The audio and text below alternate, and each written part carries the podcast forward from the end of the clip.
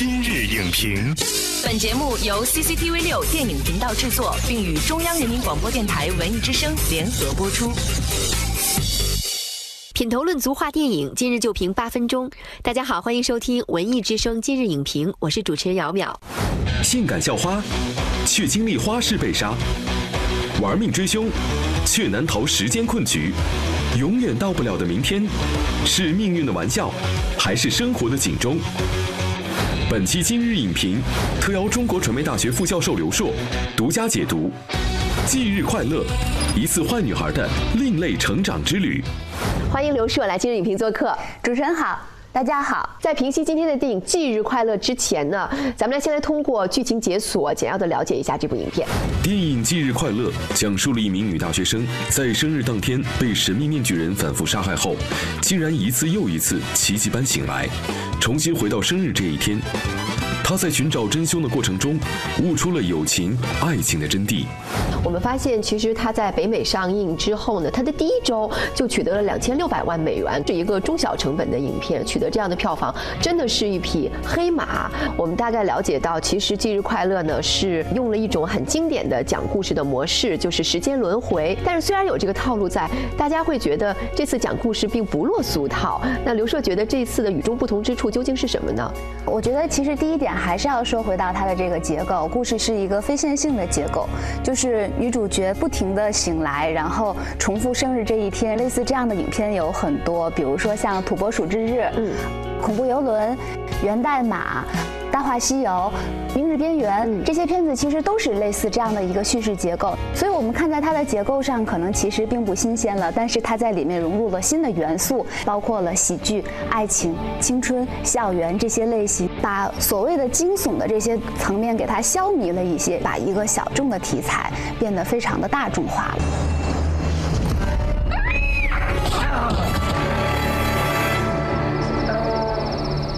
surprise.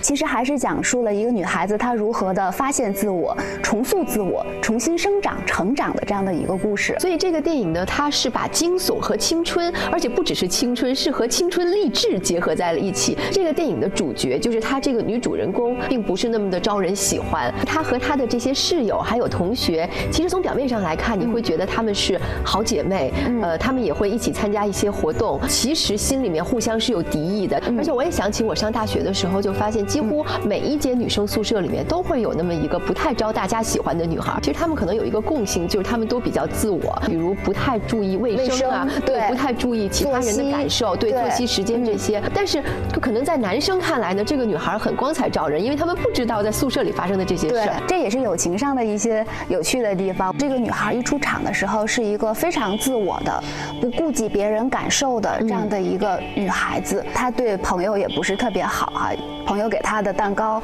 他就那么不屑的去处理掉了。那其实你比如说，我是一个大学老师，其实这些年轻人，我觉得他们身上的问题，可能我再熟悉不过了。那我觉得像。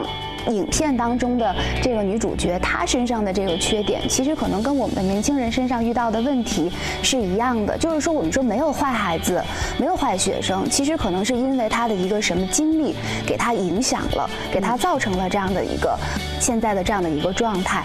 所以我觉得这个跟我们电影特别呼应，就是这个女孩她也遇到了她的困境，她的困难。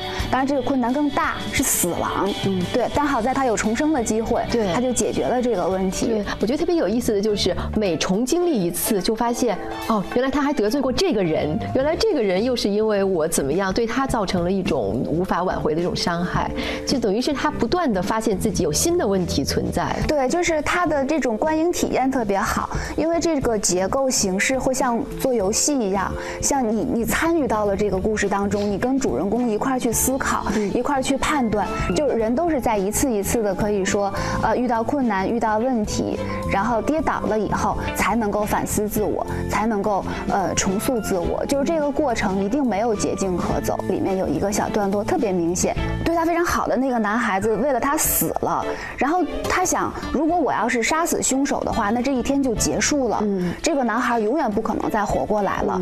所以他就想，我要死，因为我一死了又要重新开始了，他就活了。所以其实你看，他用一个形式上的东西表示他已经愿意做到去牺牲自我，哈，去。帮助别人，去营救别人了。这就是一个改变。就越往后，那种色彩和节奏就渐渐明朗起来了。而且电影中有一个字条印象特别深，就是“今天是我余生的第一天”。这可能也是主创想传达给大家的一种对于生活的态度。对你提的这个特别好。其实这个也是很多这种结构电影当中的一个共性，就是他会把一个东西、一个场景，或者说是一句话，贯穿在这个往复循环的故事当中。啊，这句话其其实呢还是歌手啊约翰丹佛尔他的一首歌的名字。这个首歌我觉得特别美好，歌词大意就是说，今天是我余生的第一天，我睁开像孩子一样的双眼哈，充满的好奇的去看这个世界，我渴望自己变老。我希望自己变得勇敢。你无论经历了什么样的事情，啊，多少的困难，你可能永远要带着一个像孩子一样的赤子之心的这样的一个目光去看待这个世界。aim for anything higher. No. Tomorrow's good enough for me. 呃，刘硕，你觉得像这样的青春片，对于我们自己的创作，可以有什么样的借鉴之处呢？首先，我们要说的是，这个电影并不是十全十美的好。比如说，它的结尾，我就是认为处理的太仓促了。但是，瑕不掩瑜，其实它挖掘了这个女孩子内心的伤痛，嗯，真正的伤痛。那其实我们的青春片呢，可能往往的比较表面化。就是我们一想，我们这种反映大学生的青春片呢，它那个伤痛一般都是爱情带来的。其实它难。难道跟朋友之间没有伤痛吗？他跟自己的家庭没有什么需要去调和的东西吗？我想一定是有的。我们是不是可以学习这样的一种呃更杂糅式的、更广泛的这样的一种方式？在青春的元素上，我们试着增加一些其他的东西，增加一些更可视的、更让观众能够有代入感的元素。其实我们可以通过我们近期上映的电影，比如说《芳华》《无问西东》，已经看到我们的更多样。的青春的呈现方式和表达方式，我觉得这是一个特别喜人的这样的一个面貌。这些真正深刻的东西，探讨我们。情感深处的东西，其实我觉得才是在故事当中，在电影当中最有感染力的部分。好，感谢刘硕精彩的分享。《今日快乐》这部电影通过混搭类型元素、轻快的叙事节奏和正能量的主题，淡化了死亡循环的压抑，把很单调的解密过程呢变得精彩纷呈，也为当下的国产青春电影带来了新的创作启示。而更为重要的是啊，我们能够跟随电影完成一次自我洗礼和重生，带着感恩、珍惜当下。怀抱勇气，迎接未来。本栏目视频内容，请关注 CCTV 六电影频道，周一到周五每晚十点档《今日影评》。